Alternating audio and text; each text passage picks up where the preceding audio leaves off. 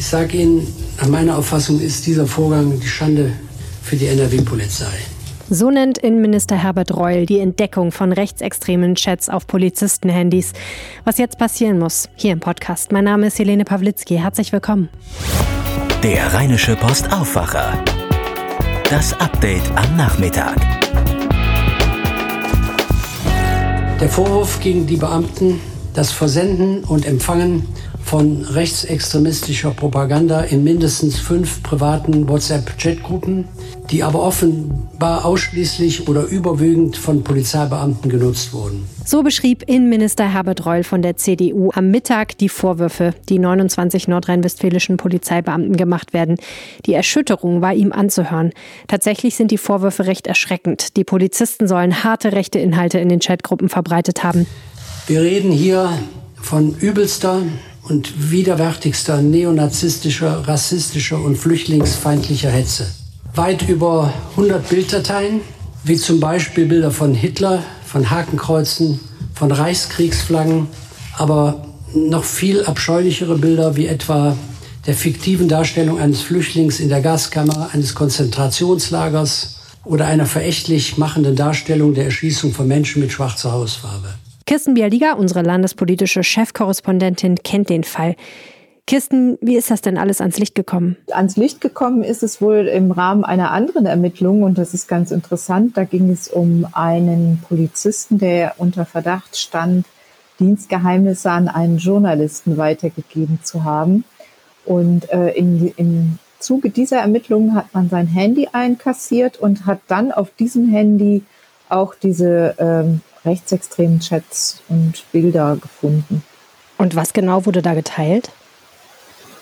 Was auf diesem einen Handy zu sehen war, wurde nicht ganz deutlich, aber es ist eben auf den bisher ähm, beschlagnahmten PCs und Handys ähm, ganz klar ersichtlich, dass dort äh, in fünf Chatgruppen unterschiedlichste Bilder, insgesamt äh, über 100 Bilddateien ausgetauscht wurden, spätestens seit 2015 und zwar 29 Personen, 29 Polizeibeamte stehen da unter Verdacht. Darunter waren ganz, ganz widerliche, ähm, es ging um, um Reichskriegsflaggen und weitere nationalsozialistische Symbole, die dort ähm, hin und her getauscht wurden und das, wie gesagt, schon seit Jahren. Wissen wir irgendwas über die Menschen, die das ausgetauscht haben? Ja, das sind Polizeibeamte, darunter ein Dienststellenleiter. Ähm, alle gehörten zum Polizeipräsidiumsbezirk Essen. Und äh, schwerpunktmäßig waren sie wohl beschäftigt in der Polizeidienststelle Mülheim an der Ruhr. Und ähm, ja, und, und äh, sie haben das eben auch vor allem im privaten Bereich ausgetauscht, außerhalb der Dienst, äh, Dienstgeräte. Deswegen ist man ihnen, vielleicht ist das ein Grund, wie gesagt, man weiß noch nicht alles, ähm, warum das erst so spät ans Licht gekommen ist. Hm. Interessant fand ich einerseits die Information, dass die Hälfte dieser Personen laut Ermittlern wirklich die Bilder aktiv eingestellt hat, die andere Hälfte wohl eher so mitgelesen hat und auch, dass darunter Beamte mit Migrationshintergrund waren. Ja, auch wohl das. Ähm, es äh, wirft noch viele Fragen auf, dieser Fall. Also einerseits die Frage, wie konnte das so lange äh, unter der Decke bleiben? Andererseits die Frage, äh, warum hat niemand das gemeldet? Also meistens ist ja auch der Kreis derjenigen, die davon wissen, obwohl sie nicht aktiv beteiligt sind, auch nicht unerheblich. Und ähm, eigentlich könnte man ja davon ausgehen, dass der ein oder andere dann Chorgeist hin oder her, der ja zum Teil auch in der Polizei herrscht, ähm, auf die Idee kommt und dann vertrau um ein vertrauliches Gespräch bittet und in einem solchen vertraulichen Gespräch dann auch sagt, ähm, was da die ganze Zeit gespielt wird. Das Ganze ist ja auch deswegen ein bisschen erschütternd, weil es immer mal wieder den Vorwurf gibt, die Polizei sei auf dem rechten Auge blind. Also auch wenn man an so Fälle denkt wie die NSU-Morde, wird ja immer wieder gesagt, dass das so lange weitergehen konnte, hat vielleicht auch was damit zu tun, dass an die Existenz eines rechtsextremen Netzwerks niemand glauben wollte, dass an die Existenz von rechtsextremen Mördern niemand glauben wollte und oder auch, dass Menschen in der Polizei mit einer gewissen Gesinnung diese Ermittlungen eben nicht so vorangetrieben haben, wie sie es hätte sollen. Was sagt denn die Gewerkschaft der Polizei dazu? Ja, da hat der äh, Gewerkschaftschef Erich Rettinghaus was ganz ähm, Richtiges gesagt auch. Ähm, er hat gesagt, also erstmal distanzieren Sie sich natürlich ganz klar von diesen äh, Umtrieben, aber er hat gesagt, die Polizei ist ein Spiegel der Gesellschaft. Und das ähm, heißt, weil eben Rechtsextremismus inzwischen auch die ähm, stärkste Bedrohung ist für die Verfassung. Das äh, sagt inzwischen ähm, jeder Verfassungsschützer dass äh, Rechtsextremismus die stärkste Bedrohung ist für die freiheitlich-demokratische Grundordnung im Moment. Ähm, weil das so ist, gibt es eben dann auch solche Tendenzen in der Polizei, wenn die Polizei ein Spiegel der Gesell Gesellschaft ist. Und ähm, das heißt nicht, dass man alle Polizisten unter Generalverdacht stellen kann, aber das heißt, dass man auch bei der Polizei ganz besonders hinschauen muss und ähm, sich davon ein Bild machen muss, wie verbreitet es dort ist. Und vielleicht kommt jetzt nochmal neuer Schwung in die Debatte auch um Racial Profiling. Ähm, da war ja ähm, Innenminister Reul zuletzt davon überzeugt, dass man da nichts unternehmen müsste. Racial Profiling müssen wir vielleicht kurz erklären. Racial Profiling heißt, dass ähm, man bestimmte Menschen kontrolliert aufgrund äh, ihrer beispielsweise ethnischen Zugehörigkeit oder äh, aufgrund eines Anscheins nur. Also meistens eben, wie der Begriff racial sagt, ähm, die ethnische Zugehörigkeit, dass man eben dann ähm, dort häufiger den, den Pass und den Personalausweis einfordert als Polizist als, als bei anderen. Und also Menschen, die wie Ausländer aussehen, kurz gesagt. Genau, Menschen, die mhm. wie Ausländer aussehen, werden häufiger kontrolliert, werden vielleicht auch härter angefasst. Das, das würde äh, all dies umfassen. Und es gab vor kurzem eine Debatte darüber, da hatte sich auch Innenminister Horst Seehofer geäußert und auch Innenminister, unserem Innenminister hier in Nordrhein-Westfalen, Herbert Reul. Und beide hatten gesagt, das sei verboten und deswegen äh, gäbe es auch keine äh, Veranlassung, ähm, irgendwelche Studien darüber zu betreiben bei der Polizei. Und ich denke, vor dem Hintergrund jetzt muss man vielleicht über das ganze Thema nochmal neu nachdenken. Was aber auch der Innenminister angekündigt hat, er hat gesagt, er wird äh, Sonderermittler einsetzen, die jetzt konkret diesen Fall aufarbeiten und auch äh, einen extra äh, Antirassismusbeauftragten, der die Polizei genauer im Blick behalten soll.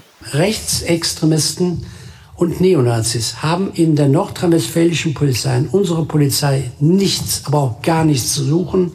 Da muss man glasklare politische Kante zeigen. Und reicht das aus deiner Sicht? Ich glaube, jetzt muss erstmal der Fokus darauf liegen, diesen Fall wirklich ganz genau zu untersuchen, zu schauen, welche Ausbreitung er hat, denn das weiß im Moment auch noch niemand. Und daraus müssen dann die Schlüsse gezogen werden, die richtigen, und man muss das sorgfältig analysieren und ähm, sollte ähm, dort ähnlich wie beim Thema Kinderpornografie, das auch ähm, lange Zeit die, die ähm, in der Polizei nicht so auf dem Schirm war, wie der Innenminister auch selbst immer zugegeben hat, ähnlich wie bei diesem Thema Kinderpornografie, muss man jetzt auch das Thema rechtsextremistische Tendenzen bei der Polizei sich noch mal viel sorgfältiger anschauen, auf jeden Fall. Herzlichen Dank, Kirsten Bialdiger. Danke. Jetzt mehr News aus der Region. Bei der Demonstration der Corona-Leugner am Sonntag in Düsseldorf wird es keine Maskenpflicht geben. Das bestätigte die Polizei. Die Demonstranten müssen sich ausschließlich an die Regeln der NRW-Landesregierung halten. Demnach ist im öffentlichen Raum zu allen Personen ein Mindestabstand von eineinhalb Metern einzuhalten. Ist das nicht möglich, wird das Tragen einer Mund-Nase-Bedeckung empfohlen. Sie gilt aber nicht als zwingend. Die Veranstalter der Demo hätten unter anderem ein Hygienekonzept bekommen, sagte ein Polizeisprecher. Die Ordner müssten dafür sorgen, dass die Corona-Schutzverordnung des Landes eingehalten werde. Angemeldet sind 10.000 Teilnehmer für den Demonstrationszug, der um 13 Uhr an den Rheinwiesen startet. Das Bündnis Düsseldorf stellt sich quer, hat eine Gegendemonstration angekündigt auf dem Johannes-Rau-Platz. Die Stadt Dortmund hat in einem Fall Quarantäneregeln zu streng ausgelegt. Das hat das Oberverwaltungsgericht entschieden. Der Fall? Ende August feierten 35 Schüler eine Party. 28 infizierten sich mit dem Coronavirus. Die Stadt Dortmund ordnete eine 14-tägige Ausgangssperre an. Für alle Infizierten und deren Familien, aber auch für Schüler und deren Familien, die negativ getestet waren oder keinen Test gemacht hatten, aber engen Kontakt zu den Infizierten hatten. Das Gericht gab nun einer Mutter Recht. Die Frau sollte ab dem 7. September zwei Wochen zu Hause bleiben, weil ihre Tochter am 1. September im Matheunterricht in einem Abstand von etwa 1,20 Meter neben einer Person Person saß, die sich infiziert hatte. Die Wahrscheinlichkeit, dass sich die Mutter infiziert habe, sei zu gering, um die lange Quarantäne zu rechtfertigen, so das Gericht. Ein zugedröhnter Lastwagenfahrer hat auf der Autobahn A46 in Düsseldorf die Kontrolle über sein Fahrzeug verloren und ist mit einer Lärmschutzwand kollidiert. Der 33-jährige Mann verletzte sich bei dem Unfall in der Nacht zum Mittwoch leicht und kam ins Krankenhaus, wie die Polizei mitteilte. Beamten schätzten den Schaden auf etwa eine halbe Million Euro. Der Tank des Lastwagens sei beschädigt worden, sodass mehrere Liter Diesel ausliefen. Die Ausfahrt Düsseldorf-Eller wurde für die Unfallaufnahme mehrfach gesperrt. Der Verkehr staute sich auf bis zu sechs Kilometern. Proteste gegen die Maskenpflicht oder Abi-Klausuren, Besuchsverbote im Altenheim. Die Einschränkungen wegen der Corona-Pandemie haben die Zahl der Petitionen im Landtag in die Höhe getrieben. Im ersten Halbjahr 2020 seien bereits mehr als 3600 Petitionen beim Landtag eingegangen, sagte der Vorsitzende des Petitionsausschusses Serdar Yüksel von der SPD. 2019 waren es insgesamt nur 5300. Mehr als 800 der neuen Eingaben hatten einen Bezug zu den gesundheitlichen, sozialen und wirtschaftlichen Folgen der Corona-Pandemie. Der Petitionsausschuss sei ein Seismograph für die Stimmungslage der Gesellschaft, so Yüksel. Mietfahrräder dürfen in Düsseldorf vorläufig weiter auf Gehwegen abgestellt werden. Das hat das Verwaltungsgericht nach der Klage des Anbieters Fortbike entschieden. Die Stadt Düsseldorf hatte in einer neuen Straßennutzungssatzung festlegen wollen, dass das Abstellen von Leihrädern oder E-Scootern eine Sondernutzung des öffentlichen Straßenraums ist. Damit hätte die Stadt Gebühren für das Abstellen erheben oder Anbietern die Erlaubnis gleich ganz entziehen können. Das Gericht entschied aber, dass es sich nicht um eine Sondernutzung handelt, sondern sogenannter Gemeingebrauch von Straßen und Gehsteigen ist. Denn die Fahrräder sind als Verkehrsmittel da und nicht als Werbefläche. Nur dafür wäre eine Sondernutzungserlaubnis nötig. Die Stadt kann Beschwerde gegen die Entscheidung vor dem Oberverwaltungsgericht Münster einlegen. Wenn ich in der Apotheke ein Medikament gegen Rezept abhole, dann muss ich eine Kleinigkeit zuzahlen, den Rest bezahlt aber die Krankenkasse. Viele Apotheken reichen die Rezepte nicht selbst bei der Kasse ein, um an ihr Geld zu kommen. Das machen Dienstleister wie die Firma AVP aus Düsseldorf. Und die ist jetzt in Schwierigkeiten. Ein Beauftragter der Finanzaufsicht BaFin hat Insolvenzantrag gestellt. Außerdem erstattete die BaFin Strafanzeige. Um welchen Vorwurf es geht, ist nicht bekannt. Klar ist, AVP schuldet Apothekern teils große Summen. Begründet hatte das Unternehmen dies mit IT-Problemen durch einen Dienstleisterwechsel.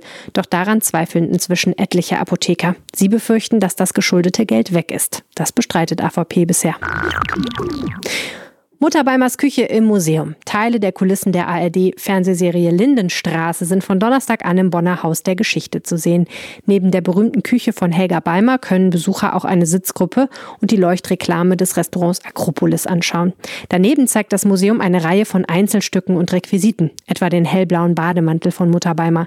Die Dauerserie war nach gut 35 Jahren eingestellt worden. Die letzte Folge lief im März 2020. Die Bonner Ausstellung Die Lindenstraße Erfolg in Serie, eine Objektpräsentation, wird bis zum 31. Januar gezeigt.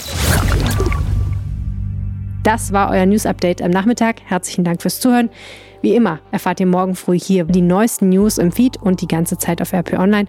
Und wenn ihr uns in der Zwischenzeit was sagen wollt, schreibt uns einfach eine Mail an aufwacher.rp-online.de. Ich sage Tschüss für heute, macht's gut und habt einen schönen Abend. Ciao. Mehr bei uns im Netz rp-online.de